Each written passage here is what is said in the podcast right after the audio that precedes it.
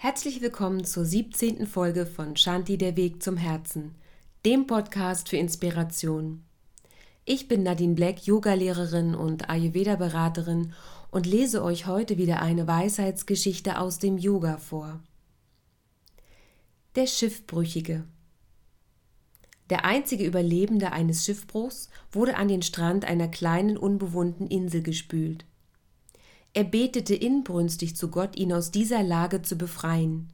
Jeden Tag untersuchte er den Horizont, ob da nicht ein Schiff zu seiner Rettung auftauchte. Mit größter Mühe baute er sich eine kleine Hütte aus Holzstücken, die die Wellen an den Strand trieben. Seine wenigen Halbseligkeiten waren schnell in der Hütte untergebracht und fieberhaft suchte er weiter den Horizont ab. Wenige Tage später er fand kaum noch essbare Früchte und im Fischefang hatte er auch kein Geschick, fand er, als er zu seiner bescheidenen Unterkunft zurückkehrte, diese in Flammen vor. Eine schwarze Rauchsäule stieg empor. O Gott, warum tust du mir das an? rief er voller Kummer und Verzweiflung. Am nächsten Tag, er hatte in einer Mulde im Sand geschlafen, weckte ihn das Horn eines Schiffes, das auf seine Insel zufuhr. Es war gekommen, ihn zu retten. Wie habt ihr mich gefunden? fragte der Schiffbrüchige. Wir haben dein Rauchsignal gesehen, war die Antwort. Wie finden wir hier unsere Inspiration? Wir Menschen sind Meister darin zu planen. Es werden ganze Leben beim Anblick eines kleinen Wesens, welches gerade erst das Licht der Welt erblickt, im Voraus geplant. Wir planen Schul- und Bildungswege, Urlaubsreisen, langfristige Kreditverträge und diverse Altersvorsorgekonzepte. Mit ein bisschen Glück läuft auch alles nach Plan. Nur was, wenn nicht? Woran halten wir uns fest, wenn der Plan plötzlich ein nicht geplantes Eigenleben entwickelt? Frau plant keine Kinder und bekommt sechs. Oder sie plant zwei und bekommt vier. Manchmal belangt sie den richtigen Zeitpunkt und bekommt gar keine Kinder oder sie bekommt sie zum vermeintlich falschen Zeitpunkt. Ich kenne übrigens all diese Modelle ganz real von lieben Menschen aus meinem Umfeld. Wir planen ewig lange Hochzeiten und investieren unter Umständen wirklich viel Geld. Dennoch werden ca. 30 Prozent aller Ehen wieder geschieden. Würde man Hochzeitsfotografen mit ein bisschen Erfahrung zu ihren Prognosen bezüglich der voraussichtlichen Dauer der abgelichteten Geehelichten befragen, würde die Antwort mitunter ernüchternd ausfallen. Aber das wäre noch mal eine Marktlücke. So könnte die Verwandtschaft noch am gleichen Tag Wetten über den Fortbestand dieser frischen Ehe abschließen, wenn sie es nicht sowieso längst tun. Glauben wir, wir könnten mit der ganzen Planerei unser mangelndes Vertrauen deckeln? Was würde denn passieren, wenn wir Vertrauen hätten? Als meine Freundin und ich mit 19 unser Abitur gemacht hatten, wollten wir dieses Ereignis gebührend feiern. Man musste sich ja schließlich für die ganze Plackerei belohnen und ein neuer Lebensabschnitt durfte ebenfalls an Beachtung verdienen. Meine kleine Schwester war gerade fertig mit der 10. Klasse.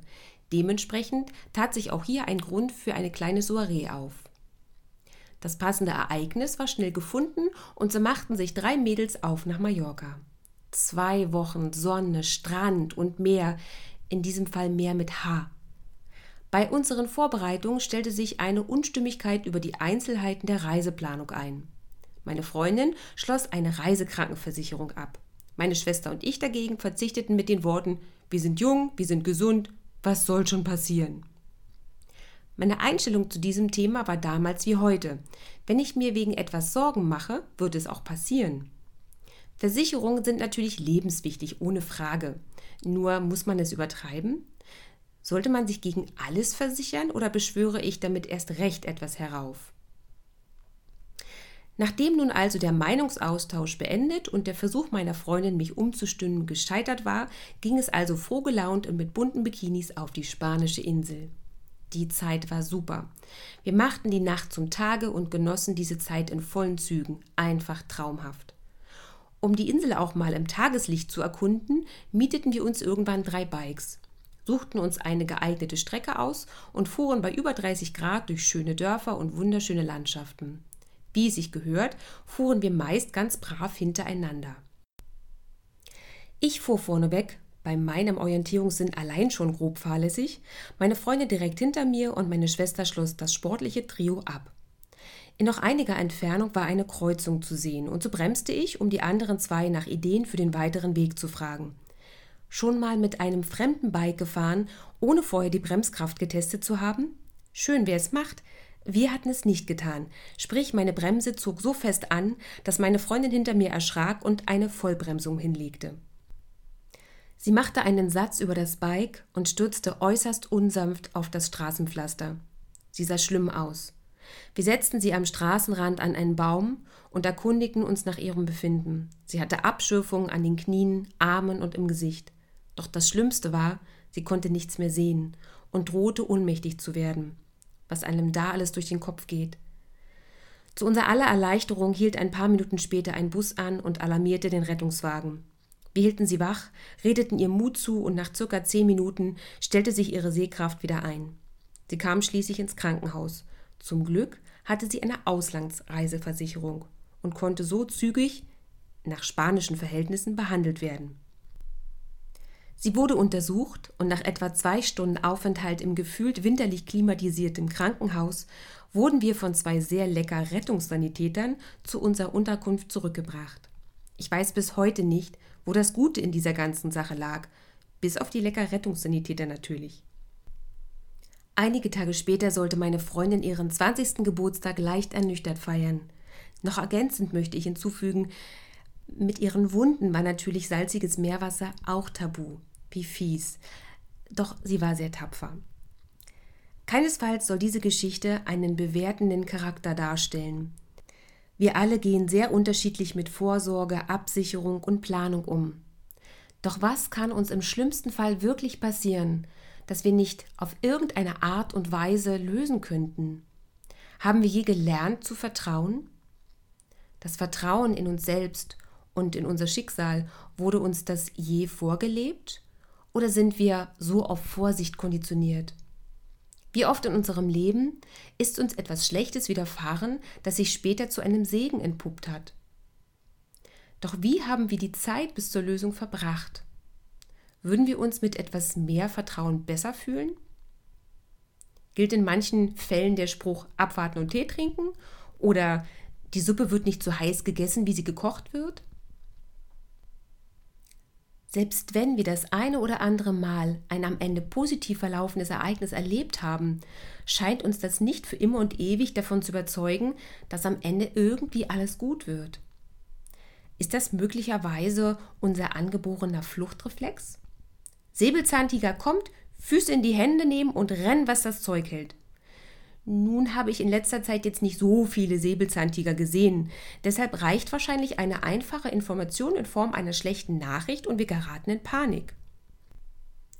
Der moderne Säbelzahntiger ist demnach getarnt als Kündigungsschreiben der Firma oder eine medizinische Diagnose, ein aufschlussreiches, zuweilen vermögenreduzierendes Schreiben vom Finanzamt oder ein klassisches Familiendrama.